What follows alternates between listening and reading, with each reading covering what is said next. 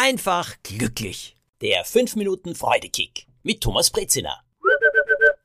Heute erzähle ich euch von meiner Katastrophenreise und ich garantiere euch ein großes Lachen am Schluss.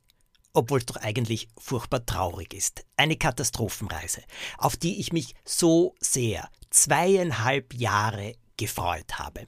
Ich werde euch jetzt alles schildern, was daneben gegangen ist. Das ist nämlich unglaublich. Vor 15 Jahren habe ich in einem Ferienresort einen indischen Ayurveda-Arzt kennengelernt. Dr. Vijay heißt er und bei ihm habe ich auch meine erste Ayurveda-Behandlung gemacht. In diesem Fall waren das Massagen mit unglaublich viel Öl, das ziemlich stinkt. Es ist Kräuteröl, also wirklich sehr gesund und alles, aber für die Nase nicht immer nur zuträglich. Die Massagen dauern mehr als eine Stunde. Jede Bewegung wird siebenmal durchgeführt. Das Ganze entspannt und entgiftet. Und der zweite Teil der Behandlung ist Shirodara. Das ist der berühmte Ölguss, warmes Öl rinnt über die Stirn, eine ganze Stunde lang. Das klingt vielleicht langweilig, ist es auch, ich schlafe meistens ein, nur ich kann euch etwas sagen. Diese beiden Ayurveda-Behandlungen zusammen sind die beste Erholung, die ich mir vorstellen kann. Man muss sie übrigens siebenmal hintereinander machen. Darauf besteht Dr. Vijay. Entweder siebenmal, 14 Mal oder 21 Mal. Er ist dann nach Indien zurückgegangen und ich bin ihm nachgefahren, kann man sagen. In Indien hat aber nur eine kleine Klinik für Einheimische. Das ist wirklich ein sehr, sehr einfaches Haus, in dem es nicht einmal Warmwasser gibt.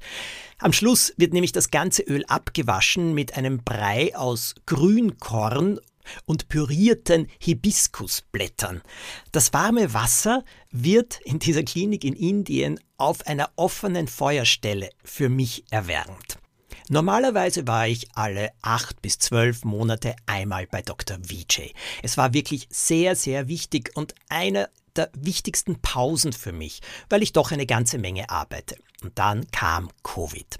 Und das hat bedeutet, dass wir alle nicht reisen konnten. Also meine Reisen nach Indien waren unmöglich, die Ayurveda-Behandlungen auch. Ich würde sie nur bei ihm machen und nur auf diese Art und Weise, nicht so ein bisschen, wie es hier bei uns angeboten wird.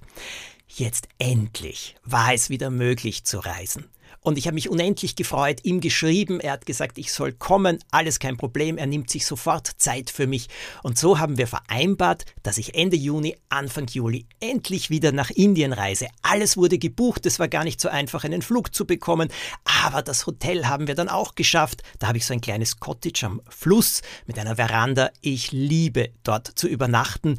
Ha, herrlich! Und dann schaue ich in die Wetter-App und komme drauf, dass Regenzeit in Indien ist. Das bedeutet kaum Sonne und sehr, sehr viel Regen jeden Tag. Also, so hat die Katastrophenreise begonnen. Es regnet jeden Tag. Ich schwimme sehr gerne. Das Wasser im Pool kalt. Ich gehe gerne spazieren. Die Hotelanlage ist sehr groß. Im Regen na viel Spaß. Außerdem, die Einreisebestimmungen für Covid sind ununterbrochen geändert worden. Es war ziemlich unklar im Internet, also wenn ich ankomme, wird es eine Katastrophe geben.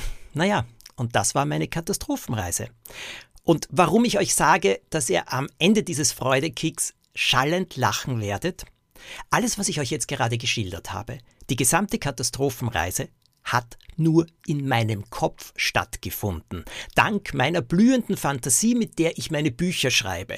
Die Wirklichkeit war so, die Sonne hat gescheint, mehr als ich gedacht habe. Ja, es hat geregnet, nur der Regen war so warm, als würde man in der Dusche stehen. Ich bin halt mit Regenschirm spazieren gegangen. Das Wasser des Pools war wärmer, als wenn ich zum Beispiel im Jänner komme. Die Einreise war überhaupt kein Problem.